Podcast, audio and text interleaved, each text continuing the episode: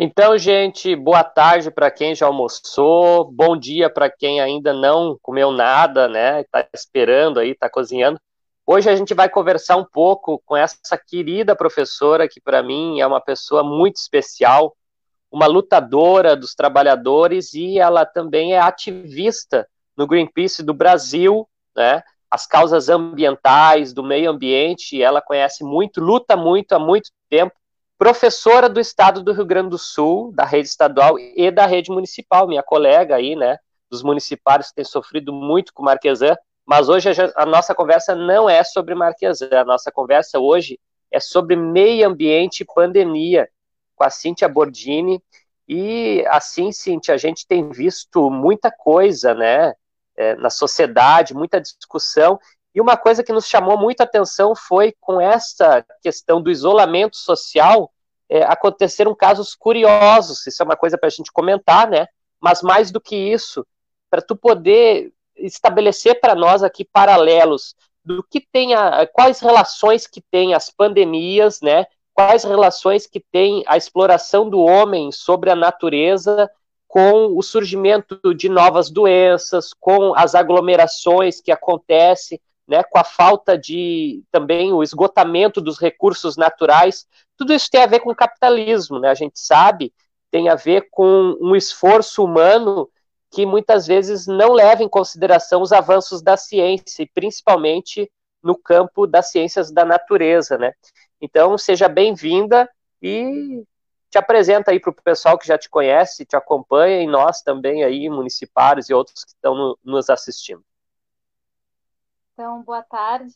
Quero agradecer o convite uh, do Jonas, que também é uma pessoa que eu admiro muito, é um ativista das causas sociais, que atua em várias frentes, muito antes dessa pandemia, tendo várias ações solidárias. Quero agradecer aos amigos que toparam essa, esse momento de conversar aqui com a gente, estão nos assistindo porque essa oportunidade de falar sobre o meio ambiente é uma coisa muito rara no Brasil. Então, Jonas, muito obrigada por essa oportunidade, são muitos assuntos mesmo. Não quero então vou me apresentar, eu sou professora de educação física, sou voluntária no Greenpeace Brasil já há mais de 10 anos. Quero deixar assim bem claro que eu não sou uma especialista uh, não sou né, uma pessoa que, que é pesquisadora das questões mais da biologia, da zoologia, né? mas, assim como muitos de nós, a gente se preocupa com o bem-estar, com o bem viver, né, para todos. Então, em relação à questão das pandemias, e essa não é a primeira que assola o mundo, e quem está nos assistindo já pesquisou várias, né? A gripe suína, a gripe espanhola, e por aí vai. O que acontece, né, que ficou muito evidente com essa questão do Covid, é exatamente a questão uh, da destruição da natureza. Né? No momento em que a gente invade os biomas naturais, uh, e acaba com determinados com a vida de determinados seres, né? Os, os vírus que eram só pertencentes àquele reino, àquele mundo, né? Eles não têm para onde ir. E aí então eles vão para os nossos corpos, corpos humanos, né? Em síntese muito muito breve, muito assim, de, sem detalhes, né? Mas é isso.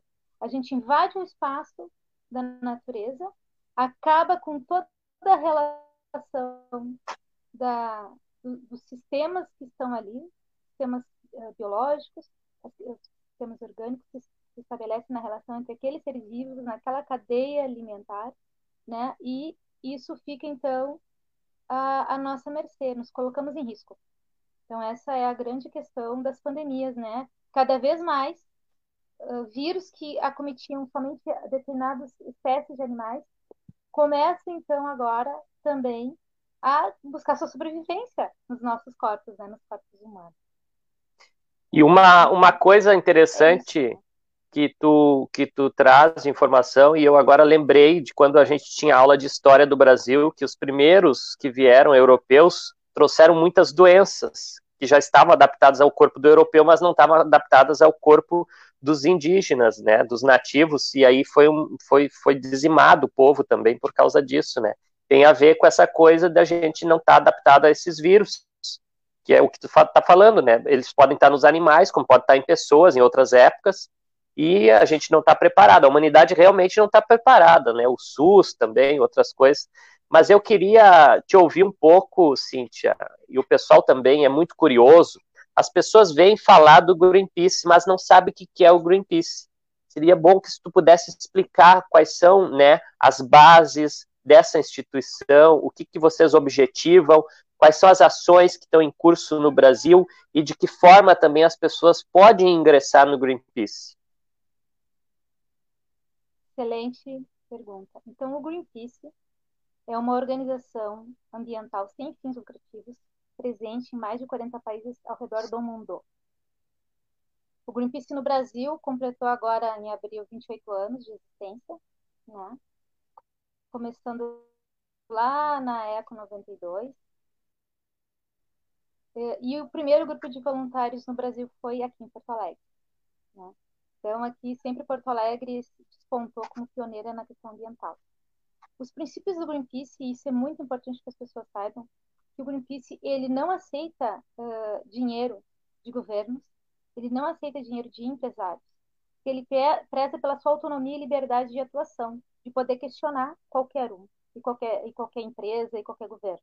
Então, o Greenpeace hoje, ele sobrevive apenas de doações voluntárias de pessoas físicas, assim, como eu, eu além de ser voluntária, também dou uh, mensalmente um pequeno valor, né, de acordo com as minhas possibilidades para o Greenpeace.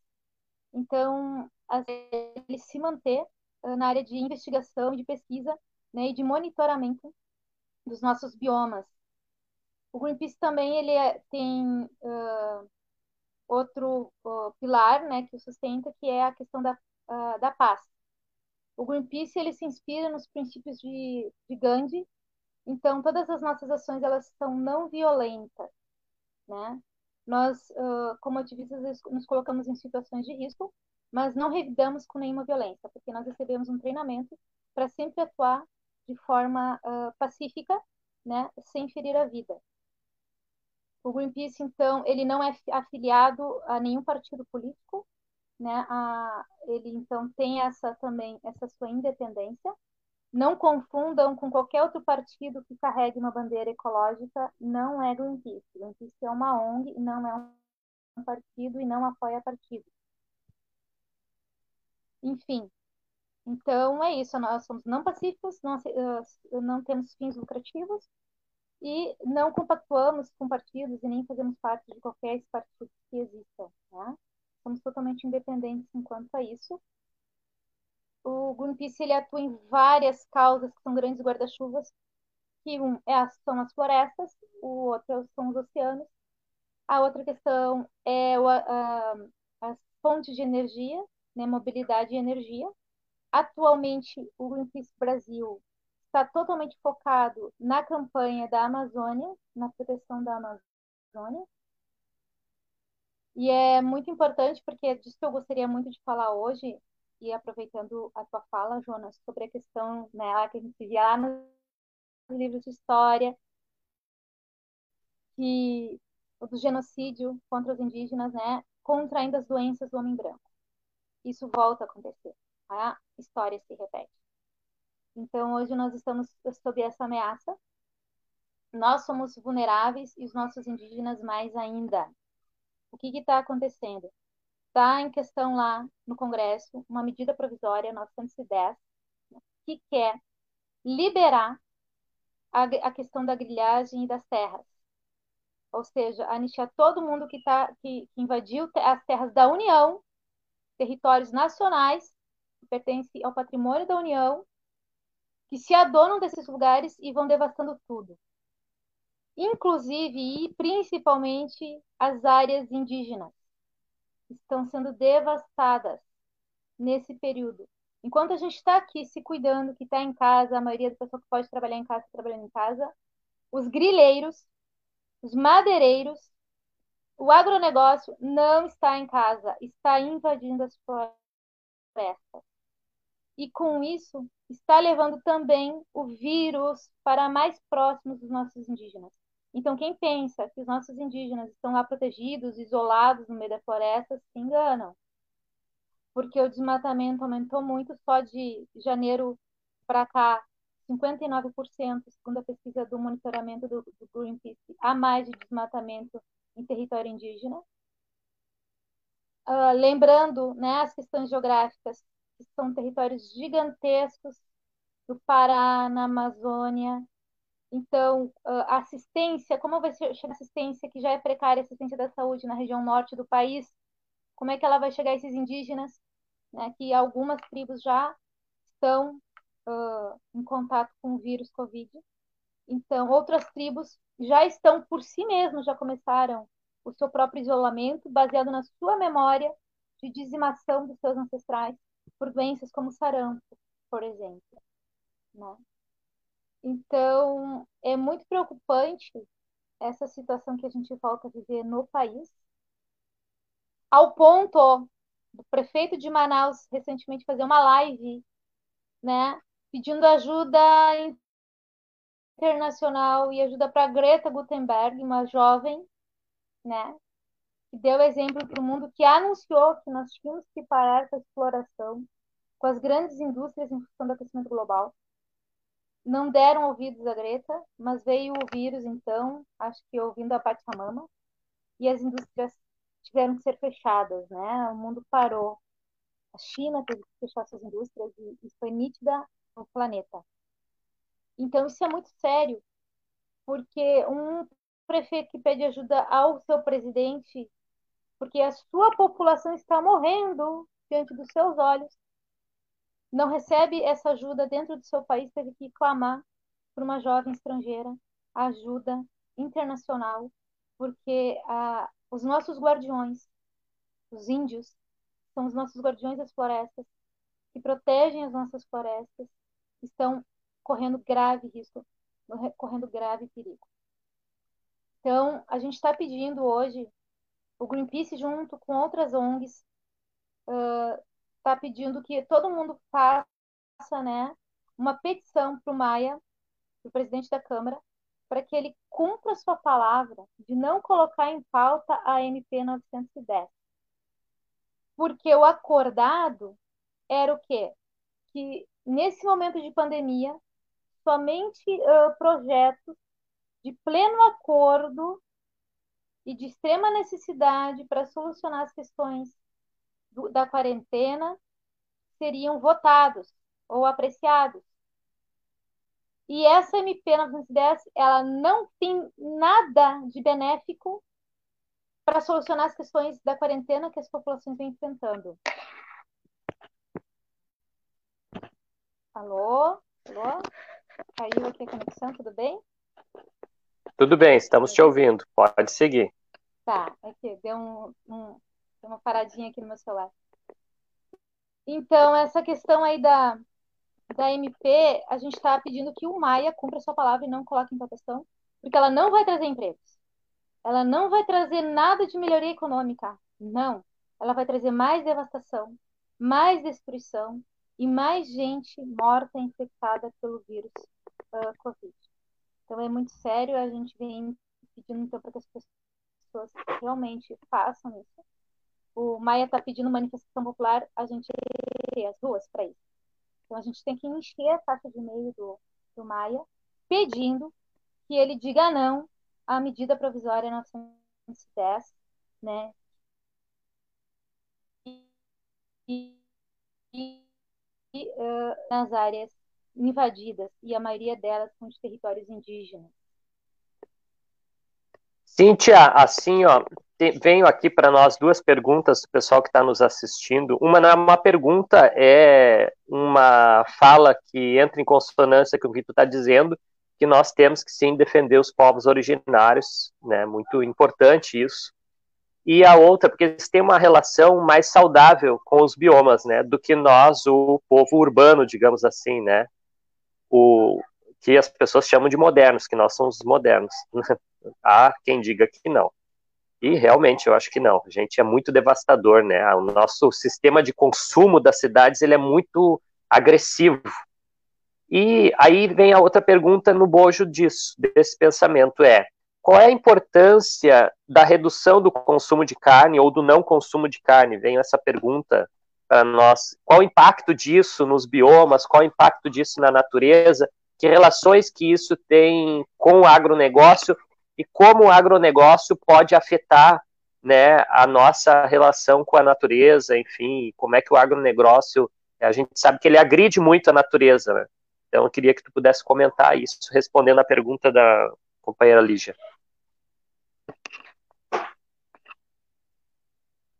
Então, a Lígia, grande companheira, realmente o consumo de carne já está aprovado, né, que é um dos grandes agravantes do aquecimento global no planeta. O consumo de carne é insustentável para o nosso planeta. Então, isso é uma situação séria. O, eu só quero deixar claro né, que o Greenpeace é uma ONG ambiental, mas ela não é uma ONG vegana, mas reconhece o papel das ONGs veganas na questão da alimentação. Tanto é que o Greenpeace uh, tem estimulado muito, né, até através do seu site, receitas veganas porque é uh, público e notório que o consumo de carne realmente devasta o meio ambiente. É um consumo terrível, gigantesco, né? E, e isso devasta as nossas florestas. Por quê? As pessoas, né, os, a, a agropecuária, ela tem, uh, pela necessidade do mercado, que se colocam nas pessoas que têm que consumir carne, né? É uma lavagem cerebral que fazem nas pessoas Uh, não foi suficiente os pampas gaúchos, né? Foi então para a Amazônia derrubar a floresta. Lá eles derrubam as florestas, derrubam né, árvores milenares para colocar o gado em cima. E então, daí estão os estudos todos para dizer, né, do gás metano produzido pelo, pelo gado, pelos bois, pelas vacas, e não só através do pumbo do, dos animais, né, que grande, lança grandes quantidades de gás metano, um, um dos causadores do efeito estufa no planeta, mas principalmente através da ruminação. A ruminação desses animais também produz muito gás que contribui para o efeito estufa e, consequentemente, para o aquecimento global. Essa pergunta é muito importante porque se a gente não se conscientizar do nosso consumo, como agora, né? Quando fechou tudo, fechou shopping center, fechou loja, as pessoas se deram conta que elas não precisavam de tudo aquilo. Então a gente também pode reduzir o nosso consumo de carne, que é isso que o Greenpeace tem uh, falado muito também nas suas redes, né? Que até a campanha lá que o Paul McCartney criou, né, deu impulso, né, segunda-feira sem carne, Paul McCartney é vegano, né? A gente tem feito também estimulado essa prática, entre, inclusive entre nós, os voluntários, né, para assumir essa postura de não se ingerir carne, né, em favor das florestas. Os agropecuaristas, então, na necessidade do mercado, uh, vão derrubando as florestas para colocar gado em cima. Para colocar esse gado, o que, que eles fazem? Primeiro, eles vão lá, tiram a madeira, invadem a terra, que não é deles, que não lhes pertence, acham lá a terra e vão invadindo. Território muitas vezes já uh, demarcado para os indígenas, derrubam as, as árvores. E em seguida queimam o que sobrou. Para dizer que realmente lá uh, não existe mais floresta, então é possível ter uma atividade econômica que é a pecuária. E aí eles colocam o boi em cima. Então a gente viu os grandes incêndios, né, que devastaram mais um grande uh, crime ambiental no Brasil e que a gente não está livre disso agora, viu? Porque ali por junho começa a época da seca lá na, no norte e começam as queimadas muito sérias. Eles tiram a, o, as árvores e depois está com fogo para depois colocar o gado em cima. E esse é outro fator preocupante, tudo é em cadeia, né? Então, quando se coloca o fogo, aumenta muito a fuligem no ar também. E agora eu não estou falando só da questão dos gases de efeito estufa, não estou falando só do aquecimento global, mas da saúde humana. Em junho do ano passado, lá na região norte, se bateu recorde de atendimento por problemas respiratórios das crianças e dos idosos. E lá o sistema, né, as áreas são longas, são distantes, né, e também é um sistema de população uh, precário, as pessoas também são muito pobres. Imagina, além dos problemas respiratórios que causa o Covid, imagina agora com o aumento que está previsto se a CMP passar, de aumentar, então, legalizar é, toda essa invasão, toda essa roubalheira, to, todo esse crime que, que tem lá já, né? Não se impede.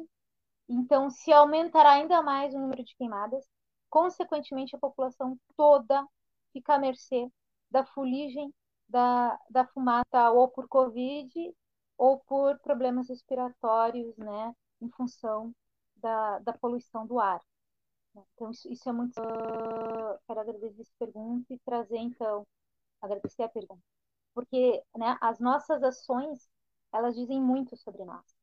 Se a gente quer realmente defender o meio ambiente, a gente precisa mudar os nossos hábitos. E um desses atos é, inevitavelmente, diminuir com o consumo de carne. Porque não existe uma carne sustentável hoje no planeta. Não existe carne para alimentar 7 bilhões de seres humanos. Imagina quanto de boi e vaca tem que ter, né?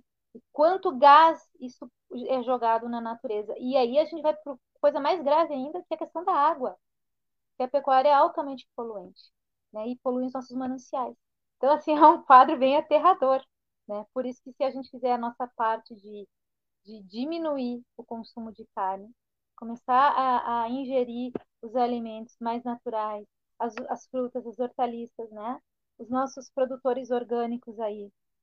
Triplicou o número de produtores orgânicos da agricultura familiar no país, o que é ótimo. Então, nós temos sim produtos de alimentos melhores e mais saudáveis. Aqui nós temos em Nova Santa Rita, não é, se não é a primeira, é a segunda maior produtor de, de, de arroz orgânico da América Latina. Então a gente, numa mesma área, a gente produz muitas vezes muito, muito mais alimento do que aonde é devastado para botar o gado em cima. É muito sério, tem uma série de implicações. O efeito estufa e a saúde das pessoas, porque as, as, as florestas são incendiadas criminosamente. Ou melhor, o que resta é que é úmido. Então, que, como é que isso acontece? Né? Eles cortam as árvores. E, e aí depois incendeia o que sobra. Né? Que daí já pega fogo e se alastra. Né? Poluindo o ar, matando os animais. Né? E toda, a, toda a, populações que são mais próximas e, consequentemente, o planeta, né, porque essas, essa fumaça toda vai para o ar e o efeito estufa aumenta.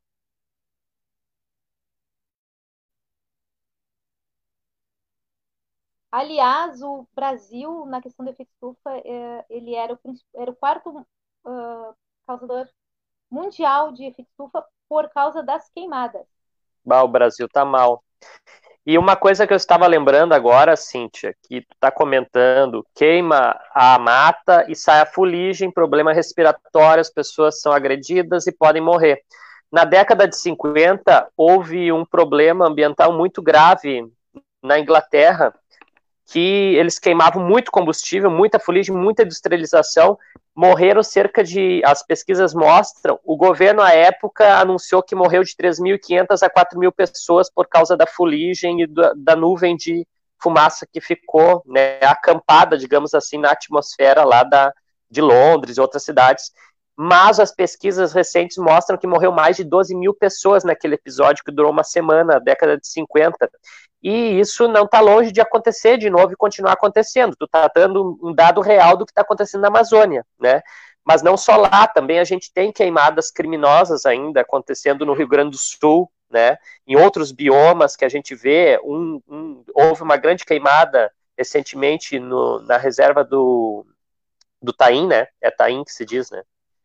E então, assim, a gente também fica preocupado, é interessantíssimo esse dado que tu traz, mas nesse sentido, já que existem essas ações criminosas de roubo de madeira, criação ilegal de gado, grilagem de terra, a ampliação da exploração para o agronegócio, de que forma as pessoas que estão nos ouvindo podem contribuir com o Greenpeace para que ele possa ajudar a fazer intervenções que vão não só educar a população, mas também podem conter, em alguma medida, essa destruição colocada pelos grandes capitalistas, né, que agora estão de olho e sempre estiveram, né, mas agora exploram mais ainda a terra de várias formas, como tu já colocou. De que forma as pessoas podem ajudar vocês e também a ingressar no Greenpeace? Quem está em Porto Alegre, por exemplo, quem está no Rio Grande do Sul, como pode entrar nisso?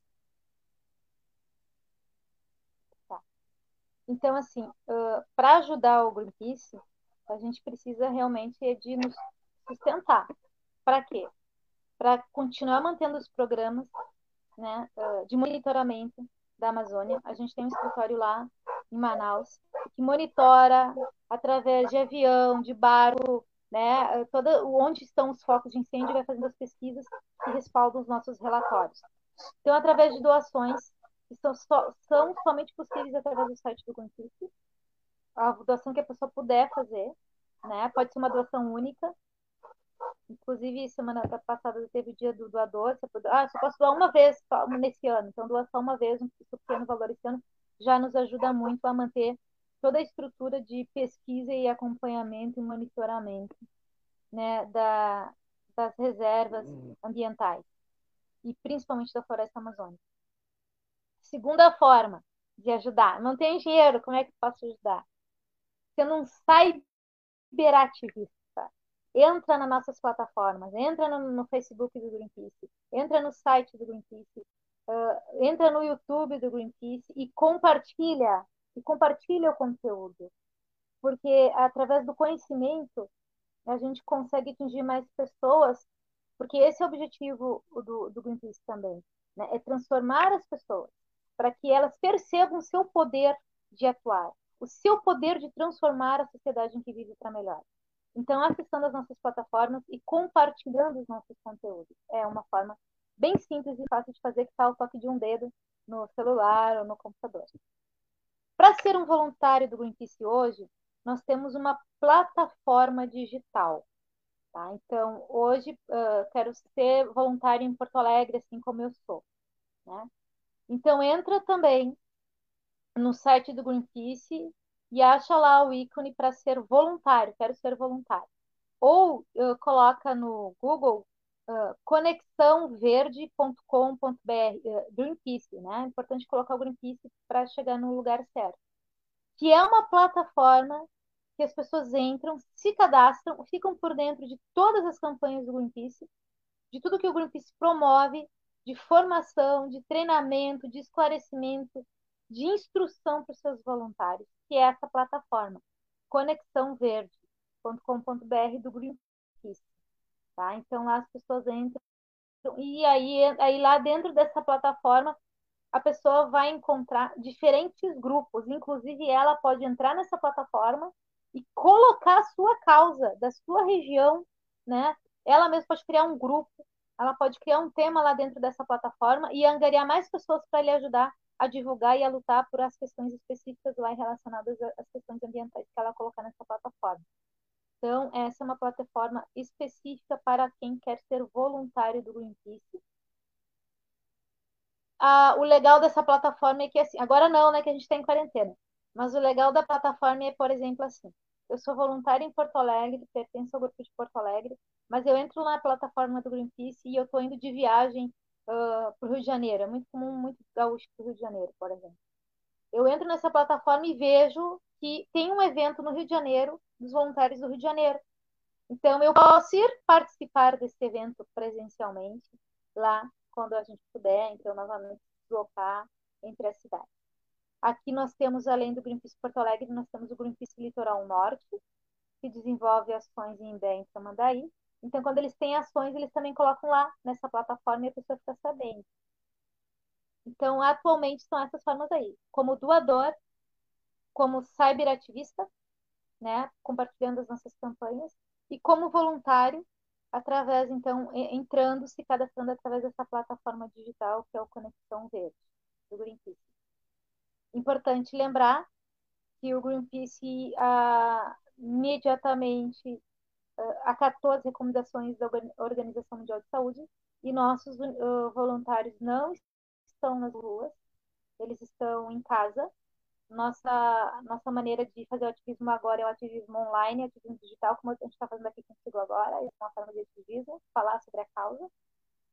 E né, existe também iniciativas do Greenpeace, então é muito importante a doação da pessoa, porque o Greenpeace está uh, junto com as outras ONGs e outras instituições ambientais, vendo estratégias de como levar ajuda às populações mais distantes das florestas, aos indígenas, aos ribeirinhos, né?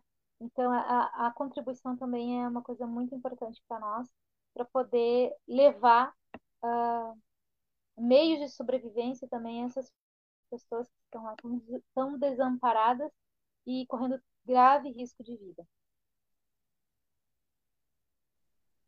Cíntia, é, várias pessoas comentando aqui, a Carmen, Magda, enfim, que estão nos acompanhando, Rodrigo, a Rosane Dalsaço, inclusive a Rosane Dalsaço disse que uma bolsonarista falou para ela que o Mourão está fazendo uma limpa na Amazônia, depois tu comenta sobre isso, qual é a relação dos militares com a Amazônia, se é uma relação, né, é, se, se tu tem informação sobre isso, né, que relação que eles têm que alas que tem de militares, se tu conhece alguma coisa disso, né, que é um tempo que se fala tanto de militar. E mandar um abraço também para a Lígia, enfim, abraço para todo mundo que está assistindo aí, nós.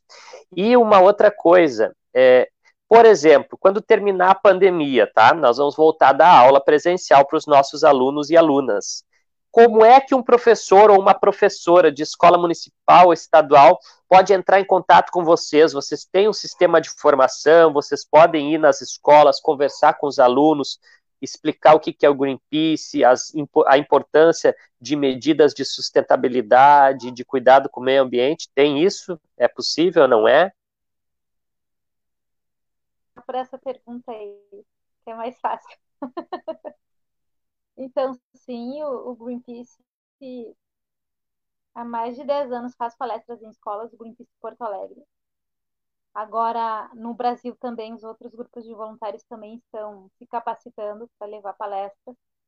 Ah, não só escolas, viu, Jonas? A gente leva palestras a instituições filantrópicas, a gente leva palestras até a empresas que querem né, dar alguma formação para seus funcionários, que vão começar algum projeto ambiental mais sustentável na sua empresa. Mas, fundamentalmente, o nosso público são as escolas públicas.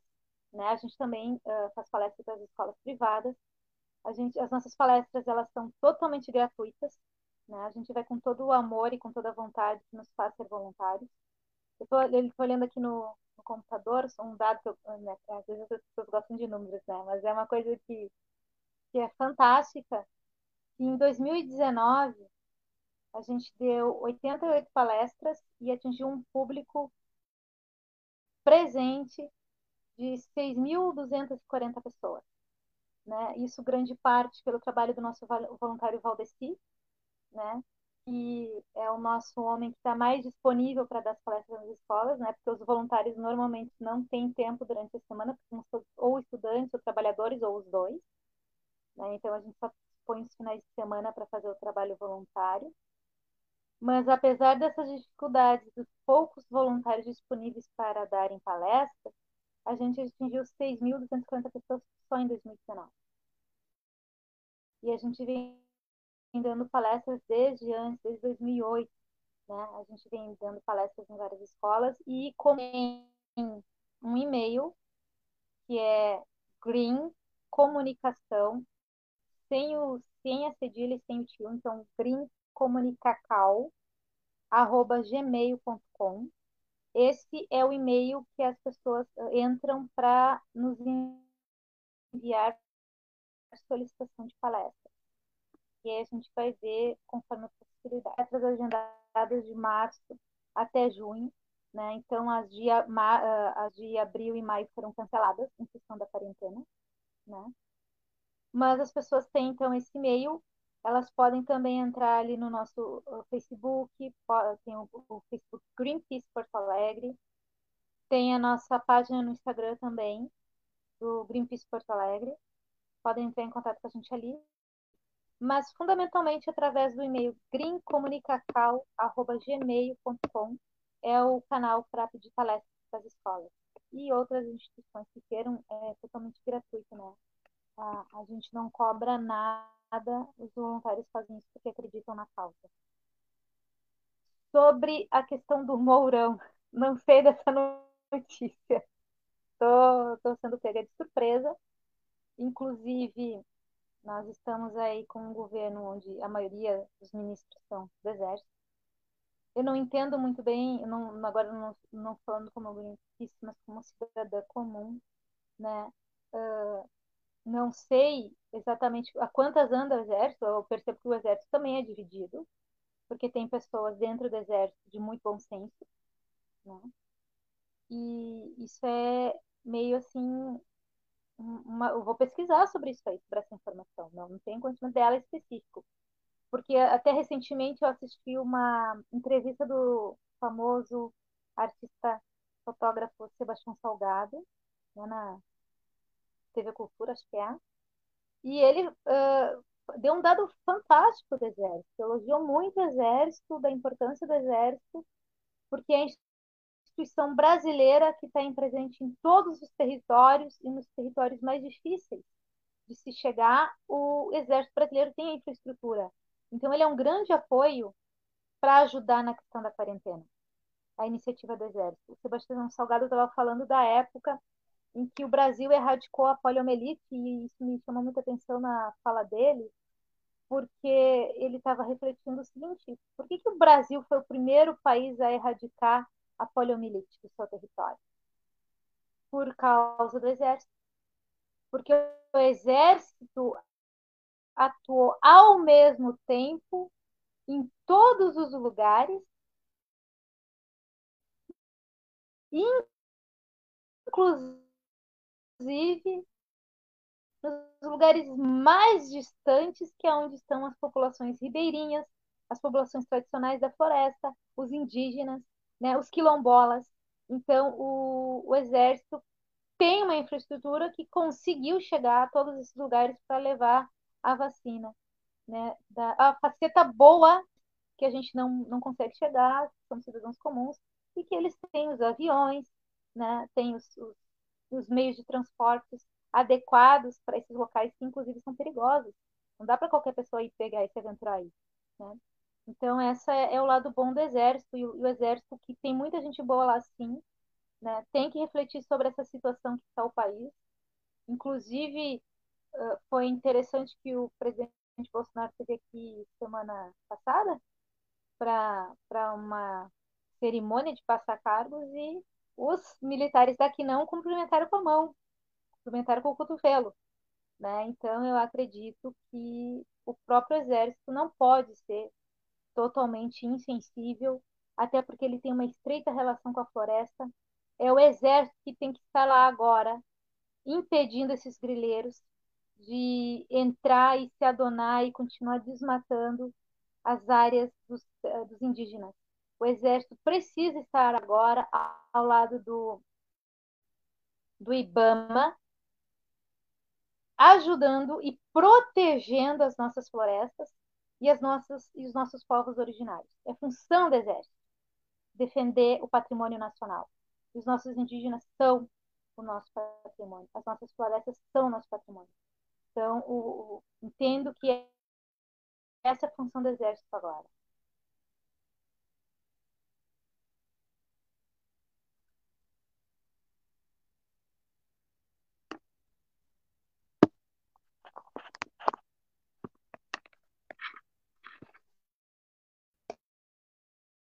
Oi. Não estou te ouvindo, Jonas. Ah, agora liguei meu microfone, estava desligado, estava te ouvindo. Agora sim. Então, assim, é, o que que acontece? Várias pessoas comentaram aqui, né, Simone, Ana Regina. Ana Regina dizendo o seguinte: temos que fortalecer e divulgar nas escolas, falta muita consciência por falta de conhecimento. Magda Vieira. O Alonso também comenta muito sobre a questão da, da importância do que seja ecologicamente sustentável. Diz ele que o modelo de produção atual do agronegócio não é sustentável, tem que ser combatido e que o povo brasileiro pudesse focar mais em ciência tecnologia para produzir métodos e técnicas sustentáveis. Um exemplo que ele dá é a agricultura familiar no modelo de agrofloresta. Agrofloresta é uma coisa que tu poderia comentar para nós, que eu acho que o povo não, não conhece muito. Qual é esse modelo de agricultura relacionada com a floresta? Então, valeu, Alonso, valeu, Magda, valeu, Ana. A Gladys também manda, Valeu, manda, manda um joinha para nós aqui. É isso, né? Oi, vai falar. Pode falar. Valeu, Gladys. Uh, então, é um cara que entende muito de economia solidária. Com certeza, essa quarentena e esse vírus nos traz essa, essa necessidade imediata da gente romper o sistema econômico atual, que é totalmente depredador. A agrofloresta, em síntese, é quando as pessoas produzem os alimentos junto com a, a vegetação local do ano. Ou seja, ela é totalmente diferente de, da monocultura. Por exemplo, a monocultura da soja e devasta tudo, não sobra nada e só vai uma espécie vegetal ali em cima que vai solo. Então, a agrofloresta, eu não sou especialista da área, como eu já disse no início, né? Ela vem com essa grande possibilidade de reaproximar o ser humano da natureza, onde ele vai produzir os seus alimentos, assim como os indígenas fazem, sem devastar o que está ali já, o que tem presente ali. Porque já está mais do que comprovado que uma espécie vegetal protege a outra também. E elas estão interligadas, inclusive na defesa uh, contra as pestes, né, que acontecem, que devastam plantações. Então, a agrofloresta é um sistema inteligente, totalmente natural, sustentável, que faz bem ao solo e, consequentemente, aos mananciais de água, vai precisar despender de uh, agrotóxicos, né? porque a próprio sistema inteligente de fazer agrofloresta vai colocando espécies que se relacionam entre si, se protegem umas das outras, né, para todas as espécies ali produzidas. Então, a agrofloresta é uma grande iniciativa, como eu disse ali, né, a questão do rodo orgânico produzido, né, pela ali em, em Nova Santa Rita pelos agricultores da, da, do, do, assentamento. Né? A agricultura familiar é isso, é a indústria, indústria é, é a atividade econômica que mais cresce, que é a agricultura orgânica, né? é a, que acontece através da agricultura familiar, que é uma forma mais justa, que mantém o homem no campo também, e favorece, enfim, uma série de relações econômicas que Bom, aí temos que chamar os especialistas para falar melhor do que eu, né? Alô, eu tô com uma interferência aqui no meu celular que não sei qual é. Enfim, então é isso. A agrofloresta é uma grande saída. Não tô te ouvindo, Jonas. Liga teu microfone. Ah, tá. Pode, pode completar o teu raciocínio. Não, então é isso, né? A agrofloresta é a grande saída. Não é a grande, é uma das grandes saídas porque a gente precisa se alimentar. Isso, Brasil. Vão ver ali a notícia última que tem, é uma lista de agricultores familiares para as pessoas buscarem essas pessoas que estão trabalhando na quarentena para garantir a nossa alimentação. Então, essa é uma iniciativa muito bacana do Greenpeace. Ele, inclusive, pediu para os nossos voluntários que indicassem agricultores familiares que eles querem botar nessa relação para que todo o Brasil que acesse essa lista descubra o agricultor familiar mais próximo de si para buscar esse alimento que é mais saudável, que é mais natural e que, então, uh, mantém essa atividade econômica de vital importância. Né? Fora isso, nós temos né, a questão das energias renováveis também, que, são, que já está comprovado que geram muito mais empregos do que a energia suja, que os fósseis. Né? E aí depois, uh, uh, também, ou falo agora, não sei se quer falar alguma coisa, Jonas, mas sobre a questão, voltando um pouco da, da, da história que falou bem. Oi? Pode seguir, pode seguir o teu raciocínio. Tá. Que tu falou ali da, da questão da Inglaterra, né? Sobre a poluição atmosférica da, da mineração. Então, a gente tem esse problema, e vamos falar aqui pertinho, né, a possibilidade desse problema da, da contaminação atmosférica através da mega mineração que querem fazer aqui no, na Grande Porto Alegre, né, a poucos quilômetros aqui da nossa capital, que afeta né, não só nós que moramos nas cidades ao redor, através do ar, ou seja, nós já temos uma população que é vítima de problemas respiratórios e alergias. Imagina com a mineração do carvão aqui na nossa área, né? Poluição direta do ar. Mas ela afeta também né, a questão das terras produtivas dos agricultores, da agricultura familiar. A, a, afeta também os nossos indígenas, que também estão nessas regiões que produzem alimentos. Então, não só contamina o ar, como contamina o solo, contamina os mananciais de água, a ponto até que alguns empresários se retiraram, felizmente, disso, vendo que não era negócio isso, a gente não precisa de mineração de carvão no Rio Grande do Sul. E é uma situação que acontece entre os políticos, entre o governador e os empresários, e que não está no debate público, que as pessoas, os cidadãos do Rio Grande do Sul conhecem nada ou muito pouco sobre essa situação da mineração, dessa possibilidade, né, que por enquanto está em suspense e a gente espera que ela seja uh, tirada, porque nós não precisamos de minerar carvão aqui, porque o que acontece, a Europa já descartou essa economia suja, essa exploração do carvão de forma suja, e o que acontece? A Europa não quer mais para eles, aí eles dão lá para nós, para os países subdesenvolvidos, né, vão comprar lá o que não serve mais para eles e aí pararam, param de poluir no, na Europa e vêm poluir aqui com a gente no Rio Grande do Sul. Então a população uh, gaúcha tem que estar muito atenta a isso, porque os problemas, se isso vem acontecer, os problemas respiratórios uh, uh, pioram, né? A contaminação do solo e a produção de alimentos orgânicos. Não vai ter mais como acontecer, né? Nem como exportar.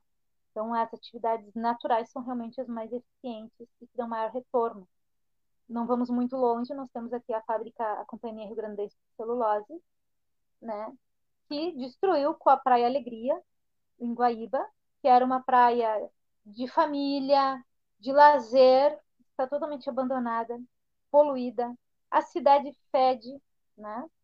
Então, quando os ambientalistas avisaram que não era, que não era necessário, que não podia ser naquele lugar, perto das pessoas, daquele jeito, os cidadãos engoliram o discurso do, da mídia, ah, a gente precisa de emprego. E hoje está lá, a cidade vai virar uma cidade de fantasma. Eu estive lá e, gente, é insuportável o cheiro, só o cheiro é insuportável que sai lá. A fuligem, eu fui numa casa que tinha uma pequena piscina, uma camada grossa de gordura, de poluição sobre a água da piscina. Não tem como viver num lugar de poluição.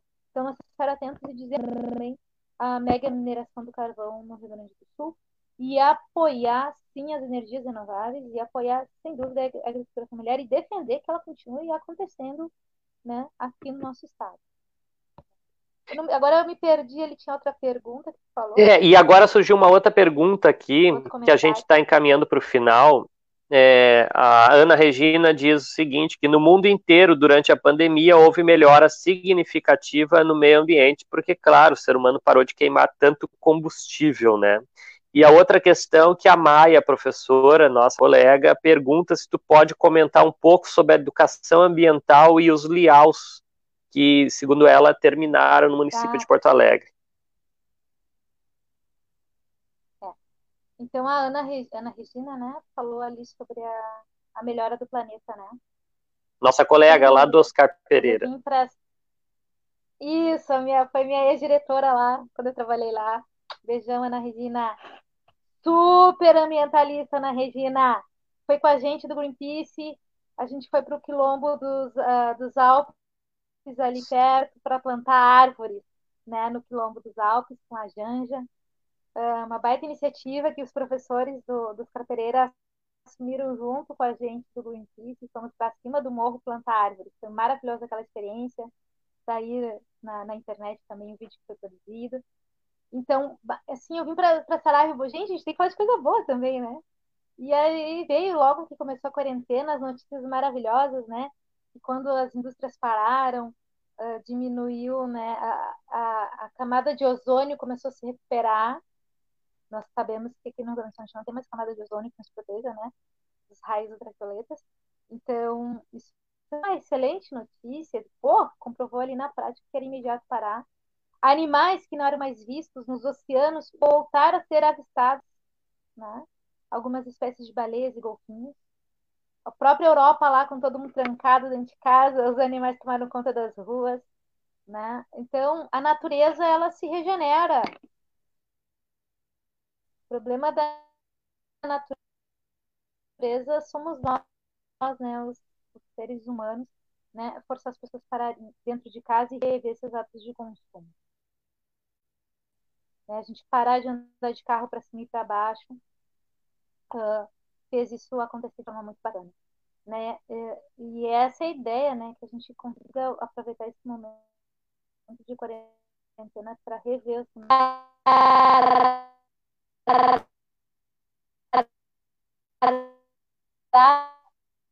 de corrar o que não é necessário, parar de ficar trocando de não é necessário isso. Então, a gente... Deu um pouquinho de problema agora no teu áudio. Parar de tá consumir o que nós não precisamos. A gente precisa também parar de consumir garrafa, uh, lá o nosso filtro de barro, né? O filtro de barro brasileiro, que é uma grande como o melhor filtro de água do mundo. Então, esses pequenos atos a gente tem que tem que começar a ter, porque a gente vai ter uma água melhor, de maior qualidade para o nosso consumo dentro de casa, e não vai produzir plástico para ser jogado na natureza e poluir ainda mais os nossos rios e oceanos.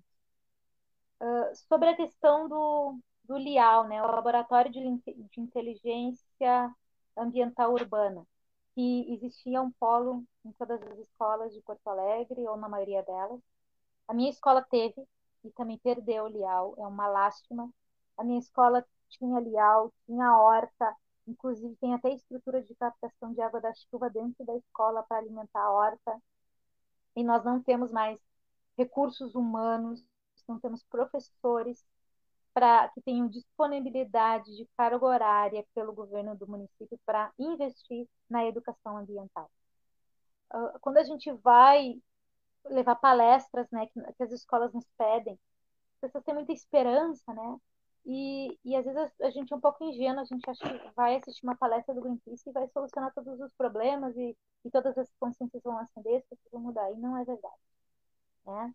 O Greenpeace, quando vai dar uma palestra, ele vai lá plantar uma semente de consciência ou vai plantar um pouco mais de ânimo naquelas pessoas que já têm consciência ambiental. Quando a gente vai dar uma palestra, ela só se realmente se se complementa ou se fundamenta de forma sólida quando a escola segue um projeto com seus alunos de forma contínua e sistemática de pensar no meio ambiente. E aí a gente vai falar da coleta seletiva, que embora Porto Alegre seja pioneira nisso, não tem campanha educativa do governo para fomentar e estimular para que as pessoas internalizem a coleta seletiva e hoje a gente, eu moro numa escola que ensina coleta seletiva, que tem as lixeiras, mas que eu ando pelo bairro ao entorno dessa escola e eu vejo lixo jogado no chão. Isso é muito sério.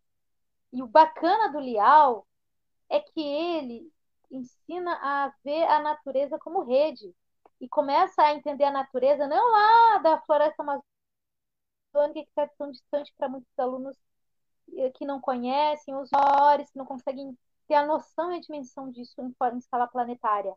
Mas o Lial ele vai trabalhar com a questão local, com a formação geológica, a formação geográfica da onde a pessoa vive. Eu leciono aqui na Escola Monte Cristo, que é perto do Morro do Osso. E é muito triste que tem alunos nossos que não conhecem Morro do Osso, que é pertinho da sua casa. Dá para ir a pé para conhecer. Sim, o governo, os governos,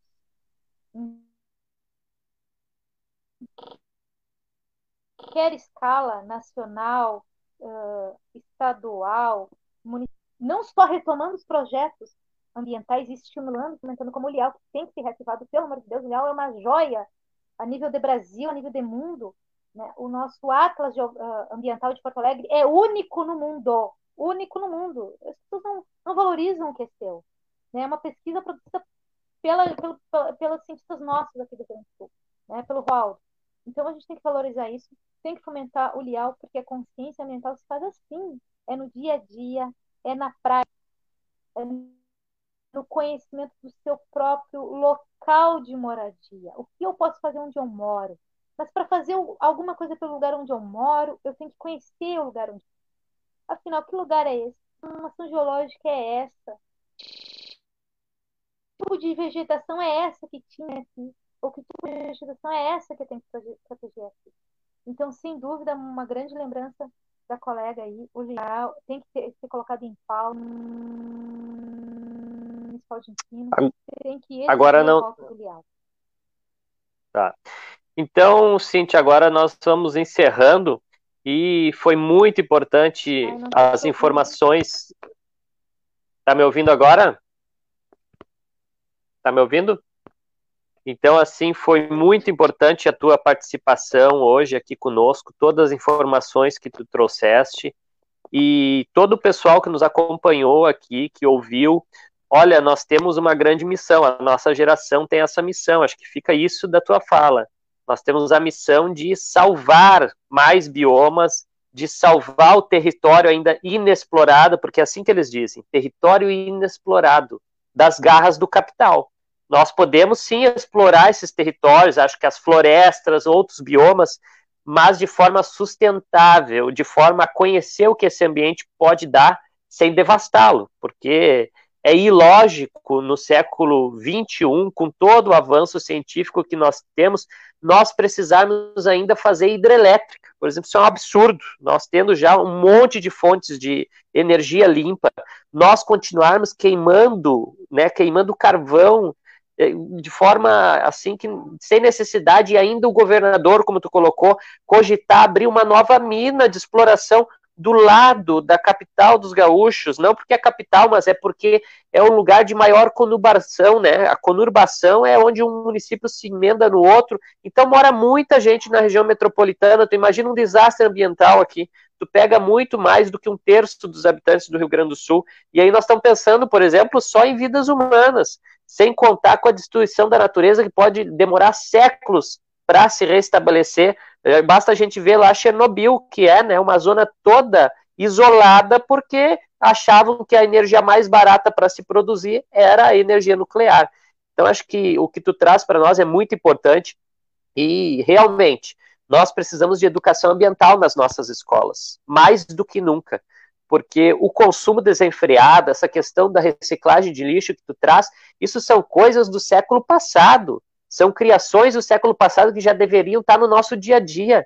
Ninguém deveria juntar lixo, deveria ter separação e uma separação mais positiva ainda, separar metal do plástico, enfim, do papel. A gente está pedindo só para separar o orgânico do lixo seco e nem isso acontece porque eu acho que faltam realmente o que tu colocou, políticas públicas. Eu acho que isso a gente tem que continuar lutando como professor né, dentro das escolas, mas temos que usar as redes como hoje para conversar com mais pessoas, né? Para fazer, digamos assim, agora estão usando essa palavra contaminação, a boa contaminação, a contaminação do bem, que é com conhecimento, com sabedoria, com ciência acumulada e não com achismo, com, digamos assim, bagaceirice, que é o que o governo federal está fazendo, né? Está colocando as gerações do futuro em risco, não é só a atual, que ele acha bonito, que as pessoas têm que se contaminar do coronavírus, etc., não ajuda a conter, mas ele está planejando um Brasil péssimo para o futuro, quando ele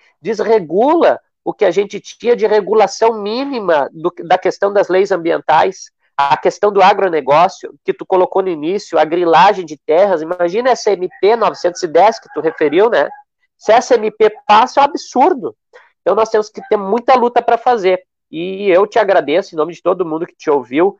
Parabéns pelo teu trabalho, que tu continue assim, aguerrida, forte, uma ativista, a pessoa que faz a diferença, né? Não só na sala de aula, no espaço teu de trabalho, mas para além desse espaço, né? Dou o teu tempo, assim como tu doou hoje, compartilhando conosco aqui o teu conhecimento acumulado nessa área.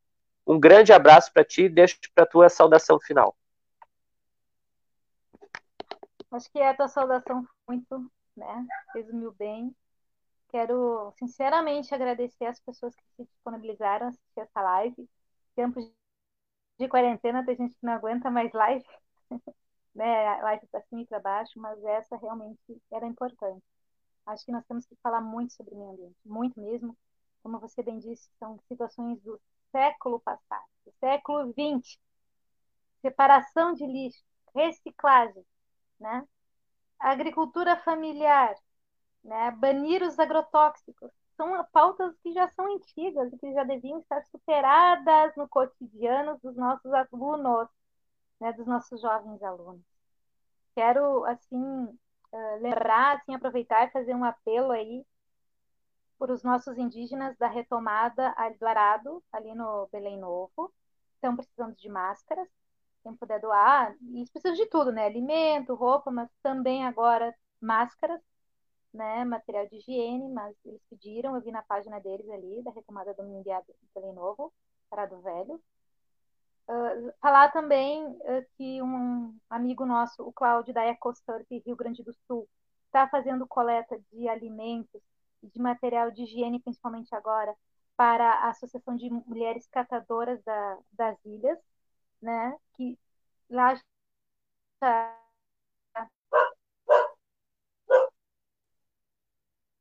Imagina... Agora ficou mudo. Ficou mudo. Repete de novo das ilhas. É, caiu caiu muito. Caiu muito, repete a questão das também. ilhas. E eles estão passando por graves uh, dificuldades. Então, aí, tá vendo? Tá vendo?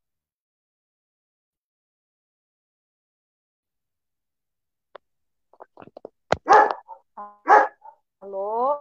Pode falar. Agora sim. Ah, melhorou. A EcoSurf Rio Grande do Sul com o nosso amigo Cláudio, está arrecadando donativos de alimentos, de, de, principalmente agora material de limpeza, de higiene, para a Associação de Mulheres Catadoras das Ilhas. Né? O pessoal ali também, são várias famílias, estão passando muitas dificuldades, assim como muitas outras famílias, mas eles estão mais distantes nas ilhas e a EcoSurf Rio Grande do Sul se dispõe a levar essas doações para eles. Né? Então, é isso está tá fazendo muita coisa. Eu queria aproveitar e lembrar desses dois projetos aí que são importantes, né? Os nossos índios aqui do nosso lado, né? Vamos estender a mão para o nosso próximo, nosso próximo lado, né? Tanto ali nas ilhas como na retomada em Guarani, no Arado Velho, em Belém Novo. Então, esse é um pedido, aproveitando né, essa oportunidade. Agradecer imensamente essa possibilidade de falar sobre o meio ambiente, Jonas, e de falar da MP 910. Por favor, pessoal, entrem lá, coloca ali na, na, na busca hashtag MP 910 não, você vai ter acesso a, a, ao lugar, vai achar o site onde é para a gente mandar e-mail para o Rodrigo Maia, para ele não colocar em pauta essa medida provisória, porque ela é totalmente criminosa, né? Está colocando em risco mais ainda a vida dos guardiões das florestas, das florestas e da população lá e para o meio ambiente em geral. Muito obrigada pelo espaço, pela oportunidade, um grande beijo e um grande, uma, um especial assim abraço a vocês todos que agora. Valeu, pessoal. Valeu, Cintia. E só deixar o recado para todo mundo aqui. Amanhã nós vamos de tarde fazer uma live sobre transporte. O que está acontecendo em Porto Alegre é demissão de muita gente e aí está um, um, sistema grave aqui acontecendo de desemprego avassalador e a população não está sabendo, a mídia não está noticiando. E amanhã nós vamos conversar aqui com várias lideranças dos rodoviários sobre essa situação. Transporte aglomerado, o município não está oferecendo condições, os empresários estão se lixando, então amanhã nós vamos debater isso aí. Fica um grande beijo para a Cíntia, para todo mundo que nos acompanhou. Pedimos desculpas a todos que alguns probleminhas de internet, aqui de fone, desligado, ligado, mas isso acontece, você sabe, né? A gente não tem a melhor tecnologia, que são os trabalhadores. A gente vai com as ferramentas que tem. Um bom sábado para todo mundo e até amanhã. Beijão. Com certeza.